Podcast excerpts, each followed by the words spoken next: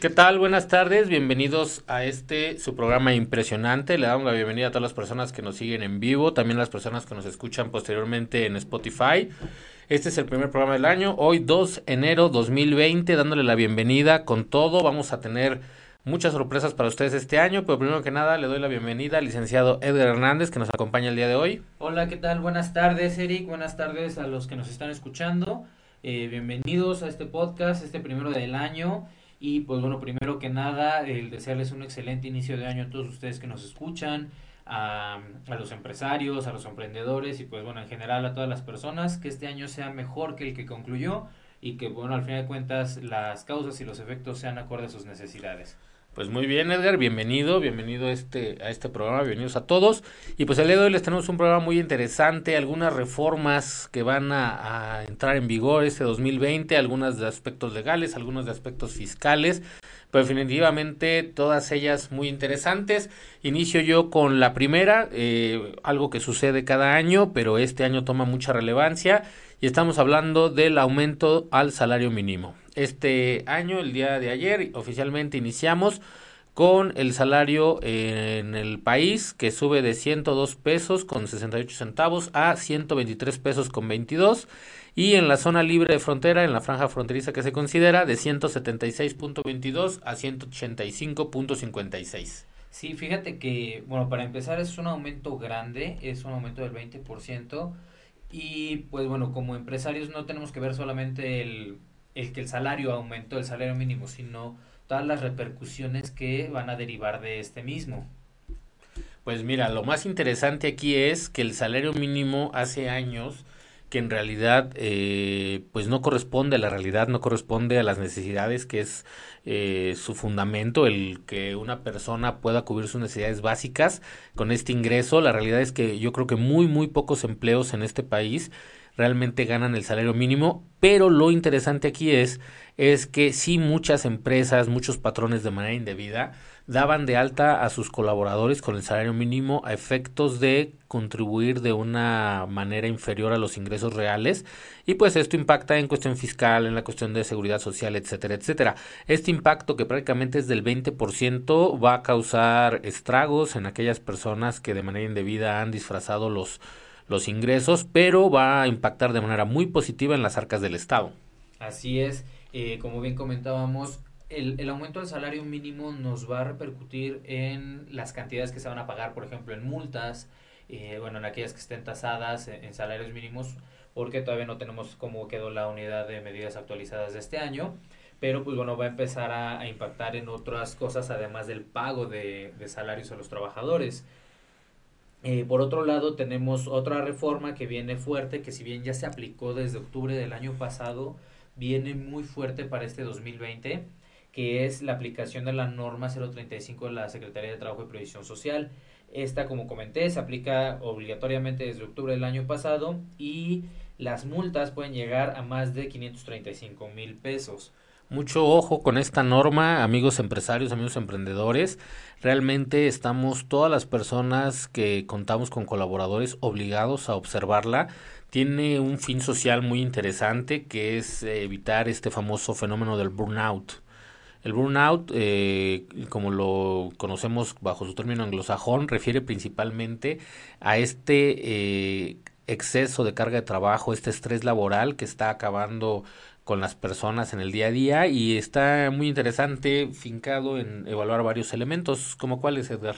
Mira, el, burnout se va a identificar respecto de los factores de riesgo psicosocial, como bien comentas, son aquellas actitudes o aquellas circunstancias que van a afectar el desarrollo natural del trabajador dentro del área de trabajo, que son las condiciones peligrosas o las inseguras en el trabajo. Muchas veces no tenemos las medidas de seguridad eh, bien establecidas como empresarios, que pues bueno, el, el, por ejemplo, el uso del casco que es obligatorio, a lo mejor no lo estamos aplicando o no hay extintores eh, como lo, lo, solicita Protección Civil, eh, las cargas de trabajo que exceden la capacidad del trabajador, el pedirle a un trabajador que haga más de lo que él es capaz de hacer o a lo mejor lo mismo que él es capaz de hacer pero en mayor cantidad y las jornadas superiores a las de la ley. Y muchas veces dicen, bueno, pues le pago horas extra, pero si estamos excediendo como empresarios muchas veces en el horario laboral y, y esto afecta una parte que está velando mucho la, la norma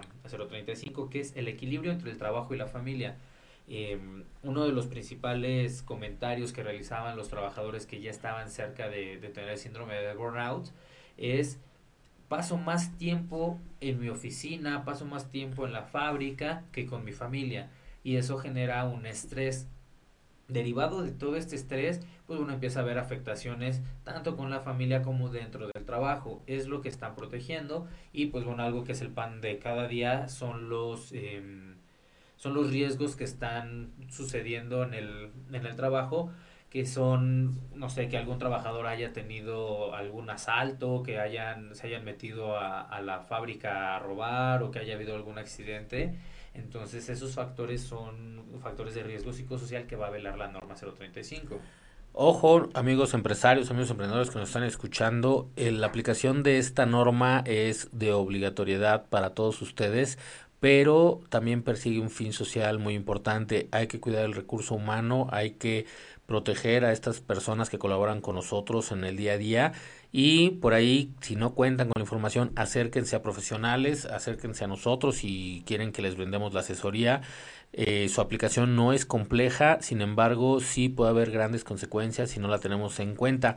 Más adelante tendremos la oportunidad de un programa en específico dedicarlo a NOM 35 y platicar un poquito más ampliamente. Y al respecto, les recuerdo a las personas que nos están siguiendo en vivo que nos pueden escribir directamente en Facebook eh, si tienen alguna pregunta, algún comentario y también estamos organizando apenas los temas para este 2020, si tienen algún tema que les gustaría que tratáramos más adelante. Pero bueno, eh, siguiente punto que queremos compartirles muy importante a nivel ecológico, la prohibición de las bolsas de plástico. Esto ya ha venido sucediendo en varias ciudades del país. Sin embargo, entra ahora en Ciudad de México, Tabasco y Nuevo León y empieza a haber multas importantes hasta de 168 mil pesos por el uso. Ahora llevamos ya 17 estados como tal que han prohibido las bolsas de plástico. Y una eh, nota que leí hace poco en relación a esto es que también las llamadas eh, biodegradables que tienen creo que una un estatus de más de 100 años para eh, poderse reintegrar a la naturaleza, también van a entrar dentro de esta prohibición. Así es, digo, es, es algo que ya es un poco más común para nosotros como queretanos, ya nos estamos acostumbrando a que, pues bueno, si se te olvida tu bolsa, pues ni modo, te llevas cargando la mercancía, pero es, es, un, es un paso que, que estamos dando como sociedad a no contaminar más este mundo en el que estamos. Ojo aquí, las personas dicen, es que ya no van a vender bolsas de basura. No, sí las van a estar vendiendo. Lo que, lo que mm, incita a esta prohibición es que los, eh, los mismos mercados, los mismos centros de autoservicio no den las bolsas de plástico para evitar este tipo de contaminación. Eh, aquí una recomendación, traigan una en el coche, eh, traigan una en la bolsa porque siempre se nos van a olvidar y pues no siempre van a haber cajas por ahí. Aquí pues bueno ya estamos teniendo un, gran avance, tenemos la mitad prácticamente de los estados de la República que ya están aplicando esta, esta ley, eh, incluso eh, pues bueno, a veces existía que en algunos estados, en algún municipio no se respetaba, pero ya se están homologando y, y a mi parecer es un punto bastante bueno, ya que tú vas a otras ciudades y están llenas de basura, hay bolsas por ahí, o simplemente pues en todas las casas tenemos la bolsa llena de bolsas, ¿no? Bueno, existía antes.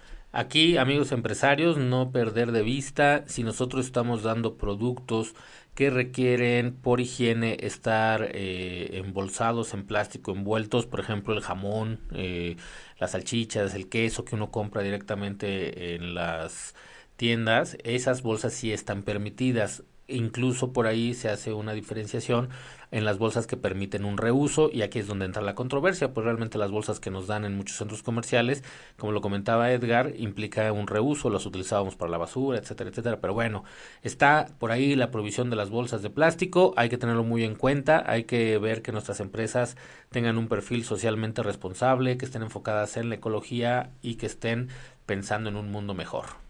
Ok, ahora pasamos al, cuarto punto, que es una reforma en la Ley General de Salud.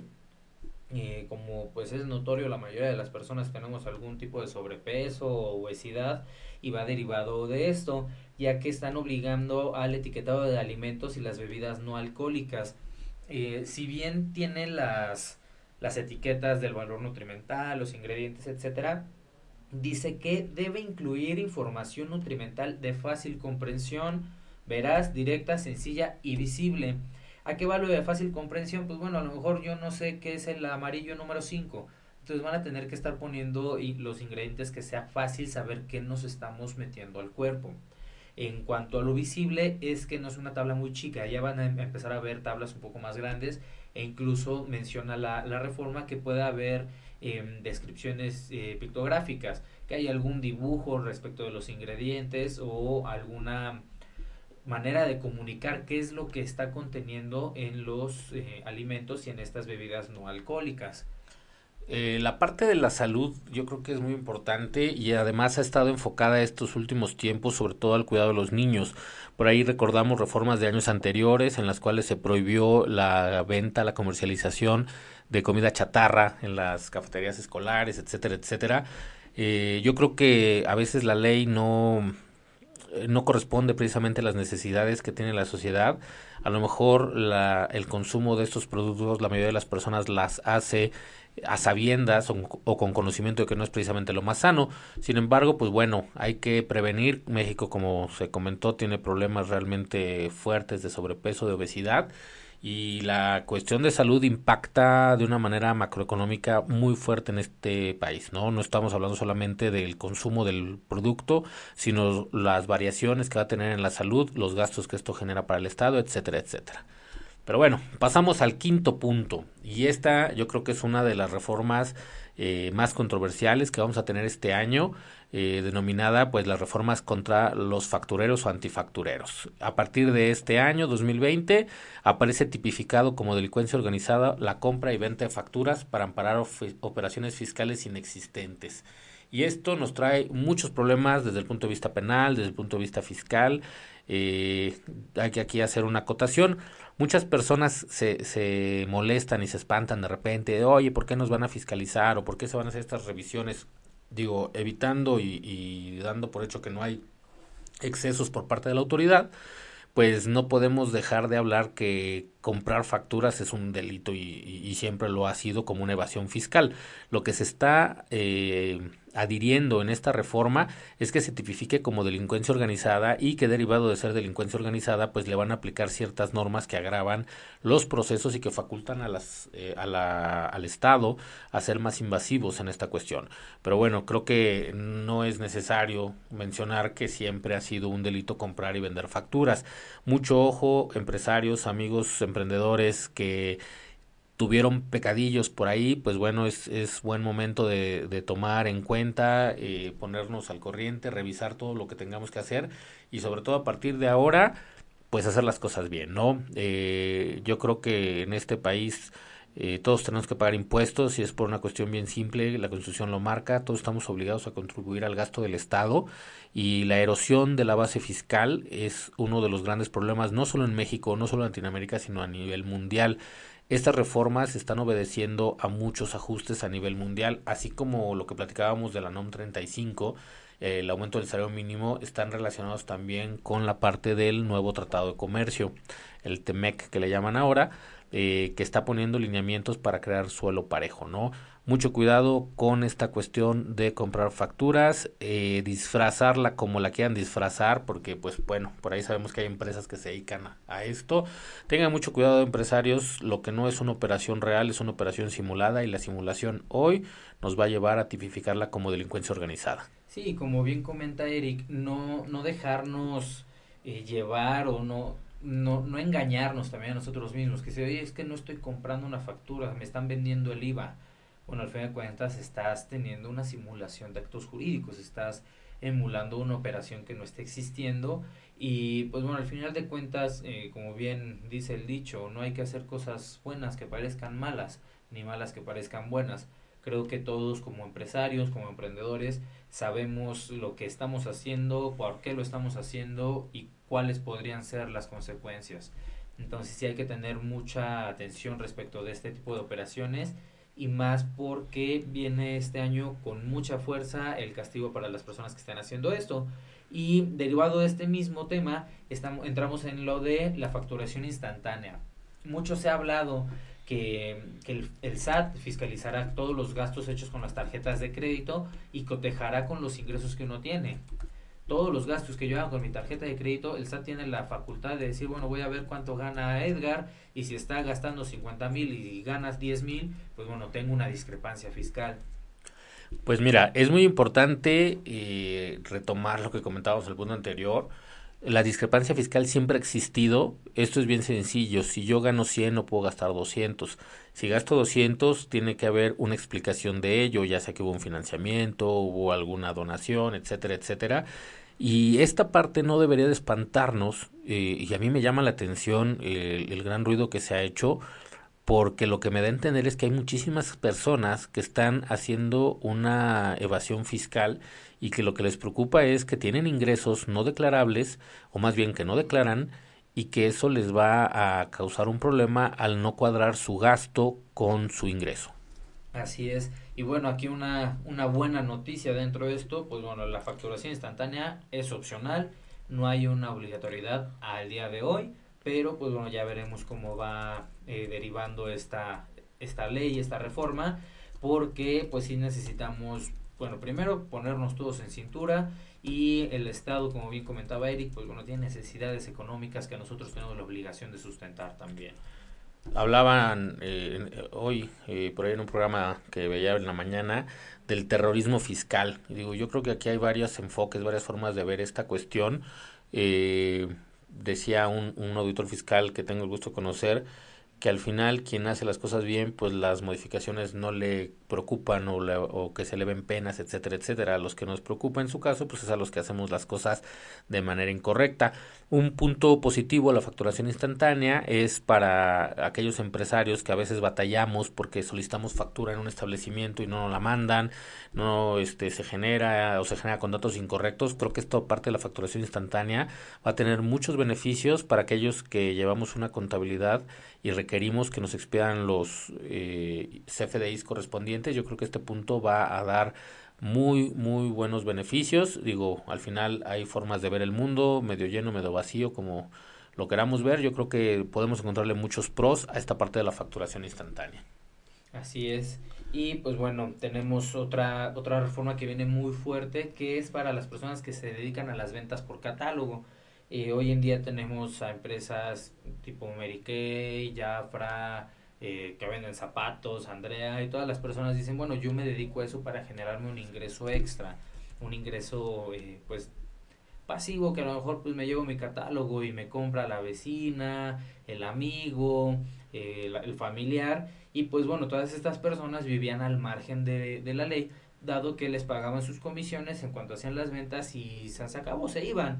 Ahora la reforma radica en que las personas morales van a tener que retener el impuesto sobre la renta, el famoso ISR, por las comisiones que les paguen a los vendedores. Y esto deriva en que los vendedores van a tener que estar inscritos en el Registro Federal de Contribuyentes, van a tener que eh, exhibir su RFC para que se hagan estas retenciones y les den sus pagos debidamente eh, de las comisiones. Y nuevamente, digo, esto no es algo eh, que debería resultarnos nuevo. Por principio, cualquier persona que produzca un ingreso debe tributar. Como lo comentábamos, existe esta obligación de contribuir al gasto del Estado, al gasto social. Y el hecho de que hoy estén eh, presentando esta reforma en la cual se tiene que cobrar el impuesto correspondiente a estas comisiones, pues no hace más que hacer lo que siempre se debía de haber hecho, ¿no? Que por practicidad no lo hacemos, etcétera, etcétera. Eh, hay gente que se molesta, oye, pero es que me, quieren quitar. Bueno, no es que se quite, es que siempre estuvo grabado esa parte, simplemente ahora siempre estuvo grabado el ingreso como tal, pero ahora se está haciendo muy específico y se está obligando a las empresas, a las personas morales, a que se conviertan en los retenedores de estas comisiones. Si se fijan, hasta ahorita de siete eh, puntos que hemos tratado, cuatro corresponden a efectos fiscales. Entonces, eh, el consejo aquí nuevamente es acérquense un asesor, acérquense un buen consultor, a, una, a un consultor ético para que nos den una opinión real, razonable, eh, fundamentada de cómo debemos de hacer las operaciones en nuestras empresas y nos evitemos sorpresas más adelante. ¿Por qué? Porque es más fácil escuchar a alguien que nos diga, ah, no, no pasa nada, tú sigue haciendo eso, tú no pagues el impuesto, no retengas, etcétera, etcétera.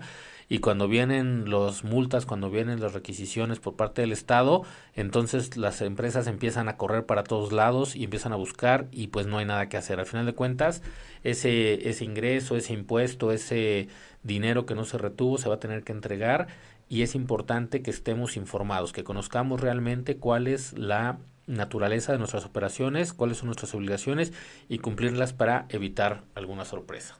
Sí, como bien mencionas, el punto fuerte de estas reformas es principalmente en el ámbito fiscal, quizás porque no hemos estado haciendo las cosas bien o no hemos estado haciendo las cosas como deberíamos de, entonces sí vienen muchas reformas en esta materia que no, no es tanto que nos vayan a poner en cintura, sino que van a poner orden y que vamos a estar obligados a tener más orden como, como contribuyentes. De hecho, eh, el siguiente punto habla sobre las personas que se dedican a vender en línea. Hoy en día la mayoría de los negocios tienen su tienda física y su tienda en línea, pero ha habido un aumento en el porcentaje de e-commerce, del comercio en Internet, que dicen yo no tengo una tienda física, yo todo lo tengo en línea y de ahí ven, vienen mis ingresos. Derivado de esto, van a tener que incorporar a las personas físicas al régimen eh, de incorporación fiscal. Así es, el régimen de incorporación fiscal, que es el famoso RIF, para que estas personas empiecen a pagar impuestos respecto de sus ingresos, pero esto es única y exclusivamente si las personas solamente tienen ingresos de esas ventas en línea cualquier tipo de enajenación de bienes o prestación de servicios en línea se, tiene que pagar impuestos derivado de este régimen de incorporación fiscal.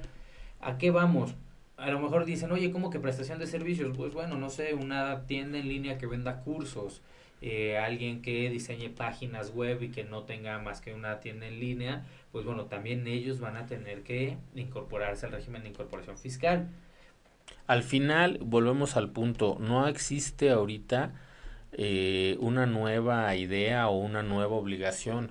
Si se generaba un ingreso, se debió de haber estado pagando el, el impuesto correspondiente.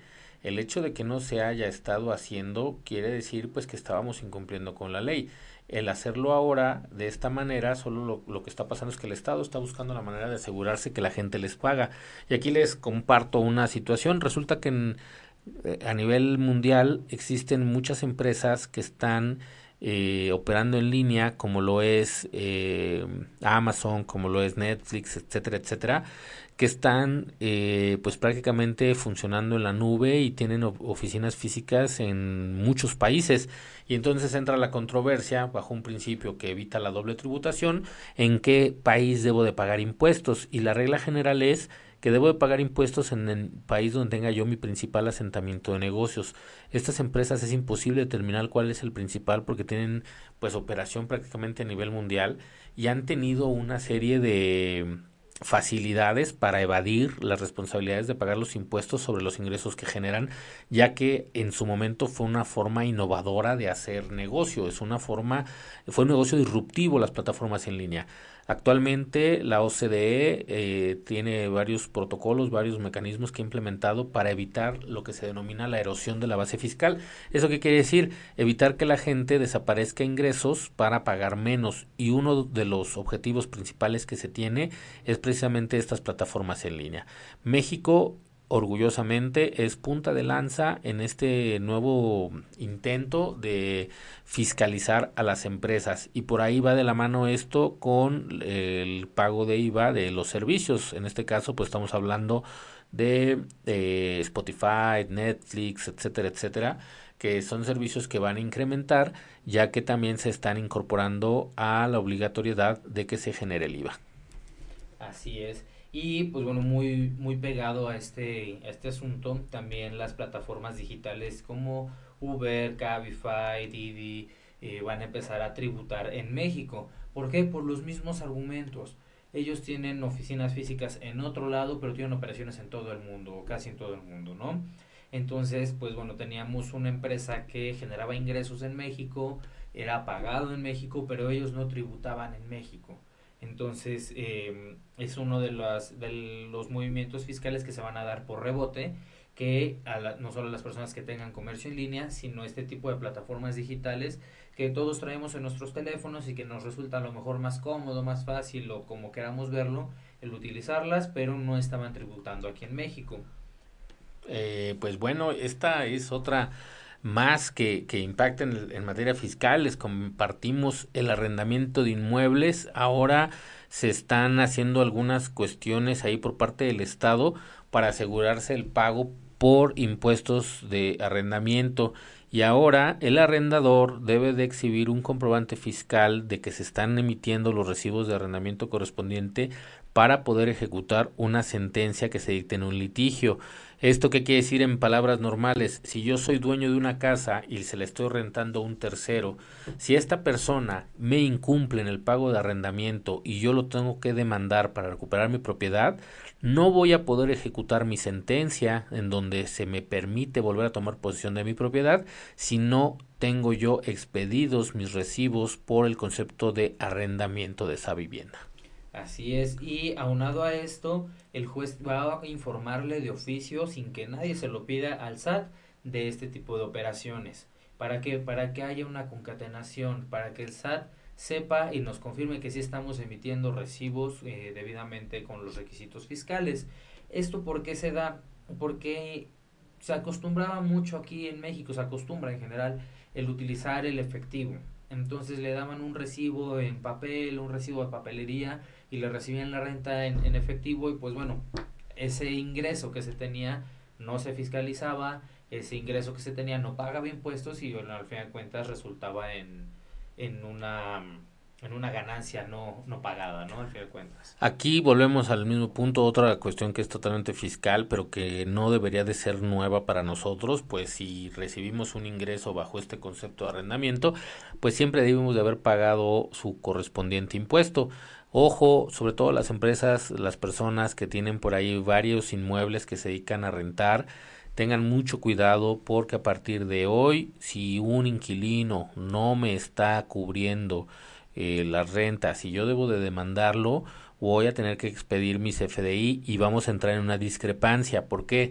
Porque para iniciar mi procedimiento voy a exhibir mi contrato y mi contrato va a tener una fecha y si yo expido solo los FDIs eh, de los meses que aparentemente no me pagó, pues Hacienda me va a preguntar en su momento, pues qué pasó con los otros comprobantes, ¿no? ¿Qué ha pasado con los otros contratos?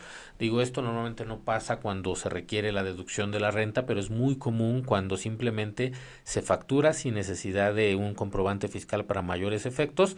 Aguas, porque va a haber problema con el dinero que entra y no tiene una explicación, así como en el caso de un incumplimiento. Particularmente aquí en México tenemos grandes problemas con el incumplimiento de arrendamientos. Si además la gente aprovecha esta pequeña obligación que, que están haciendo ahora, va a haber muchas personas que sabiendo que hay una evasión fiscal por parte del casero, pues van a, a, caer en el incumplimiento porque no los vamos a poder ejecutar, no los vamos a poder desalojar. Como dato interesante, eh, esta, estas políticas, como comentábamos, no son nuevas.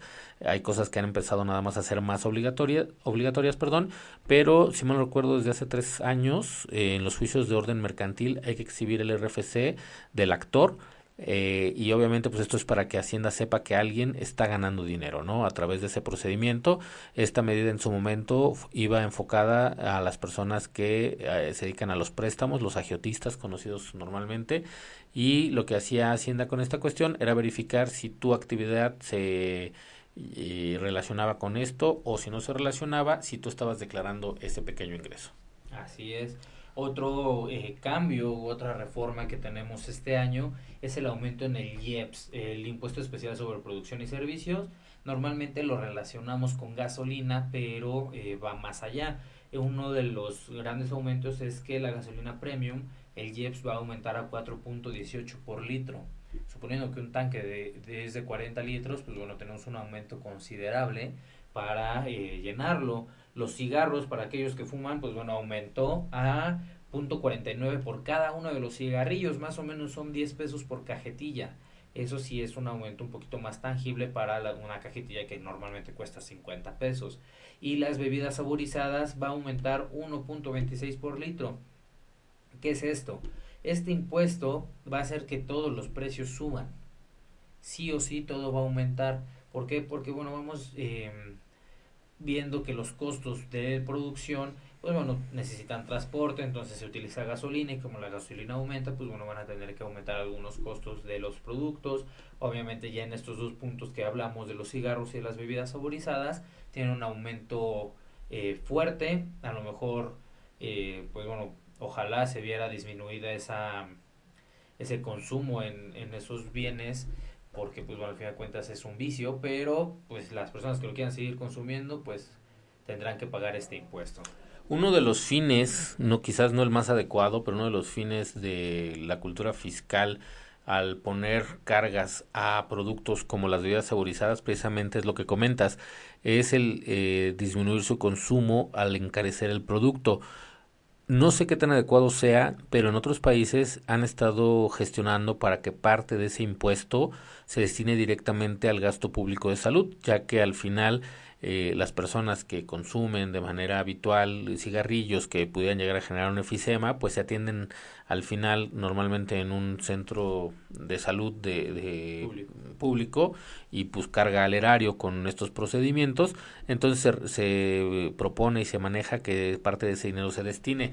Ahora, como bien lo comentas, pues al aumentar combustibles, pues aumenta todo lo que se mueva a través de combustibles, esto impacta definitivamente en la economía y aquí lo importante es que este impuesto está haciendo un ajuste eh, que se hace cada año y que está enfocado en eh, cubrir eh, cuestiones inflacionarias, en disminuir el índice de consumo, etcétera, etcétera, pero que desde su creación ha sido bastante controversial el impuesto especial sobre producción y servicios.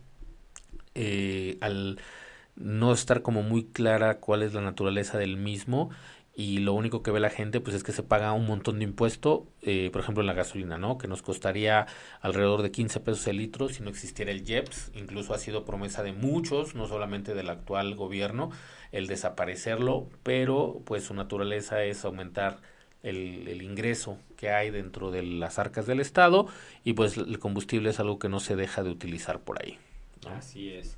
De hecho, como, como bien lo comentas, la idea de estos impuestos es disminuir aquello que está siendo nocivo para la salud. Creo que todos sabemos que nos hace daño y lo seguimos consumiendo y pues bueno, a lo mejor si nos siguen aumentando el costo va a haber alguno que diga, sabes que yo no lo voy a querer pagar, prefiero pues ahorrármelo y es un ahorro a mi bolsillo y es un ahorro a la salud y es un ahorro al bolsillo del Estado también.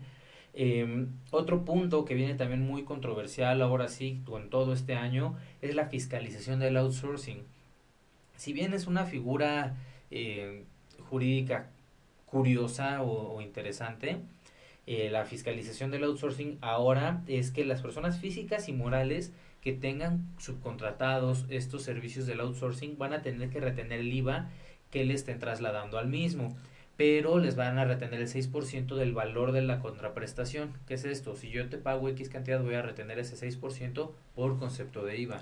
Así es, esto tiene muchos eh, repercusiones que van a ser muy interesantes para los amigos que nos siguen en nuestro canal de eh, Spotify. Pueden escuchar el programa número 8 de Outsourcing, donde hablamos un poquito de este respecto. Pero eh, sí comentarles en este momento que este impacto en la retención del IVA le va a quitar liquidez a las empresas proveedoras de este servicio. ¿Esto en qué puede repercutir? En muchas cuestiones, ya que muchos de ellos evaden de manera ilegal los impuestos correspondientes y obtienen un autofinanciamiento de este flujo del IVA.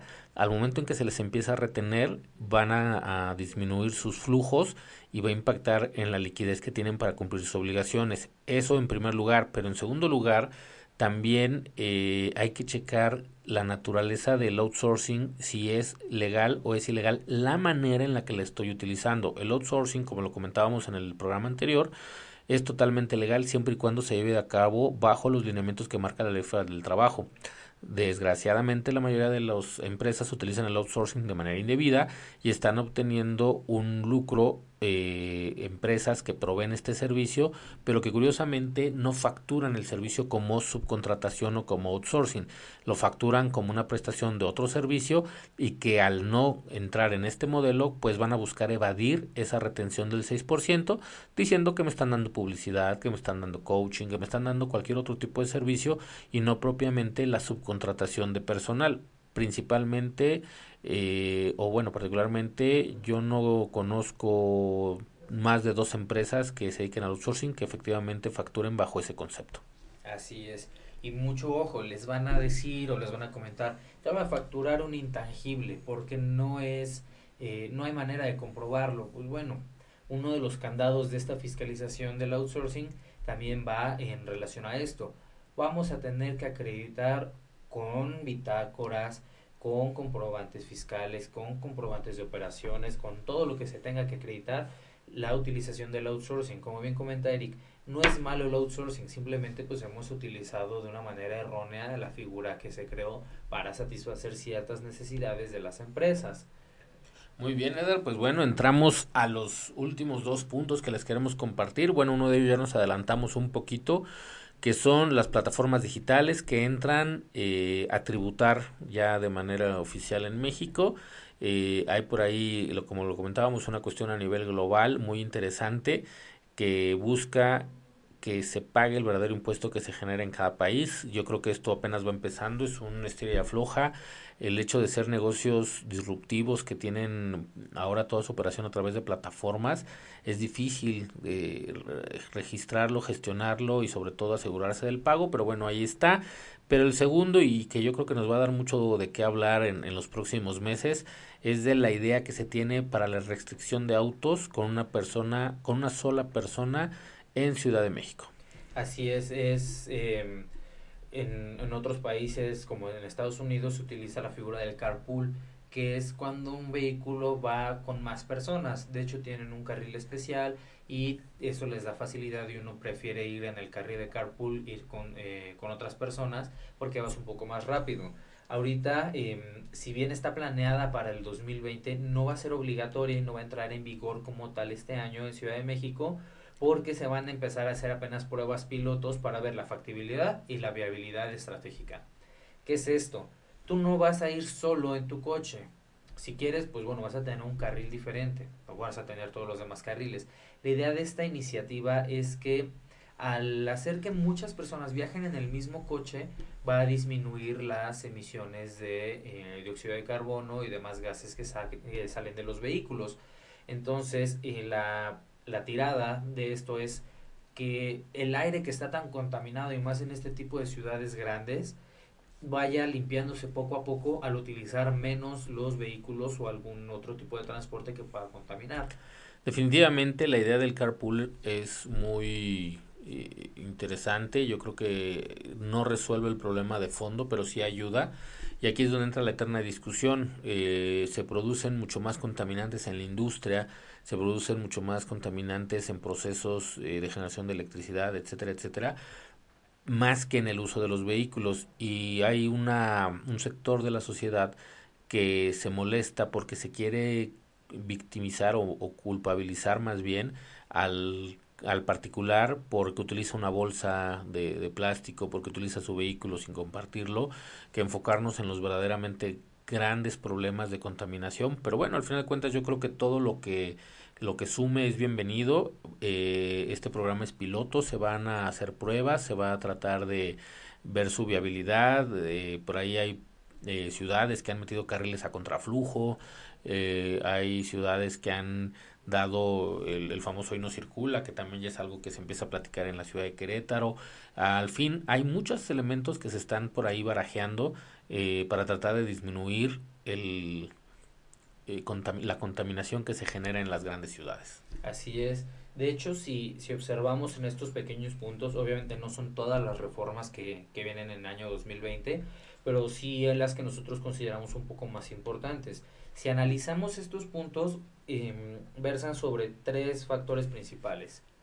La salud de las personas, la mancha de, de carbono que estamos dejando cada quien mediante la contaminación y evasión fiscal. ¿Qué es esto? Tenemos que velar más por nuestra salud, eh, tenemos que velar por la salud de los menores. No, nos ayuda mucho ahorita que es año nuevo y que todos tenemos las resoluciones nuevas, que tenemos todas las intenciones de, cumplirlas y pues bueno, espero que sí lleguen en parte de la, de la disminución de la mancha de carbono que tenemos cada quien, pues bueno, cada persona utiliza esto de manera diferente, ¿no? Eh, existen estas personas que dicen yo voy a utilizar mis bolsas reciclables hasta las del mandado. Bueno, adelante, está bien. Yo no voy a utilizar desechables. Yo le voy a decir a mi vecino que pasamos diario para, la mismo, para el mismo lado, vamos en el mismo coche. Pues bueno, esas disminuciones nos, nos van a ayudar mucho a que la tierra, bueno, la tierra va a durar, nosotros no. Pero el chiste es que nosotros duremos más eh, o de una manera más saludable. Incluso hay personas que dicen yo no voy a tener hijos porque pues es lo que más contamina. Bueno, cada quien lo que quiera hacer. Y tercer punto, en materia fiscal, como bien lo mencionamos y lo repetimos muchas veces, quizás no es algo nuevo, pero si estamos haciendo las cosas de manera incorrecta y simplemente es para decir, oye, vente por acá, vamos a hacer las cosas bien, vamos a pagar impuestos, vamos a a trabajar de manera conjunta, gobernado con gobierno, para que esto jale parejo. Así es, yo creo que este programa estuvo dedicado a bosquejar brevemente la parte de las reformas que están generándose, pero queremos hacerle la invitación al curso de actualización en reformas laborales 2020 que vamos a tener este próximo 22 de enero. El temario se los comparto, es bastante interesante. Vamos a hablar del salario mínimo, su repercusión que va a tener este año en, la cuestión contractual, sobre todo en materia laboral y en las contribuciones de seguridad social, los descuentos permitidos al salario, los requisitos en los recibos de nómina, los cambios en operaciones de outsourcing, nuevas obligaciones y prohibiciones patronales, seguridad social para trabajadoras domésticas, el Tratado de Comercio y lo que implica en, en cuestión laboral, la perspectiva de género, la NOM 35 de la Secretaría de Trabajo y Previsión Social, social perdón, la creación del Centro Federal de Conciliación y Registro Laboral, la creación de los tribunales laborales y las reformas que aplican a los sindicatos. Este próximo miércoles 22 de enero están todos invitados. Pueden eh, pedir más informes o reservar su lugar en el siguiente correo asistente nante.mx. Les comparto el teléfono de la oficina que es 442-248-2538 y el WhatsApp 442-680-2451. Repito, teléfono 442-248-2538 y WhatsApp 442-680-2451. Nos pueden encontrar en redes sociales como Nante Abogados o directamente en la página de internet www.nante.mx. Edgar, ¿algo que quieras agregar? Pues no, simplemente desearles un excelente año. Eh, el consejo del día es coman frutas, verduras y tomen mucha agua. Aunque no haga calor, eh, es necesario que lo tengamos. Y pues bueno, nos estamos escuchando cada semana. Quizás cambiemos de horario, pero se los haremos saber. Pero por el momento todo sigue aquí. Perfecto, muchísimas gracias por acompañarnos en esta primera emisión 2020. Tenemos grandes proyectos, grandes ideas para este año. Les comparto las redes sociales de Poder Ciudadano. En Facebook los encuentran como arroba Poder Ciudadano Radio, Twitter arroba Poder Ciudadano, Instagram arroba Poder Ciudadano Radio, su página web www.poderciudadanoradio.com y teléfonos en cabina y WhatsApp 442-388-1529. Les recuerdo nuestra página www.nante.mx. Nos encuentran en redes sociales como Nante Abogados y aprovecho antes de despedirnos para mandarle un caluroso saludo a Liliana y a Tania. Gracias por aguantar que nosotros estemos aquí jugando a hacer el radio y agradecerles a todos el escucharnos este nuevo año. Estaremos con ustedes y no olviden tener un año impresionante. Muchas gracias. Gracias. Hemos terminado por el día de hoy esperando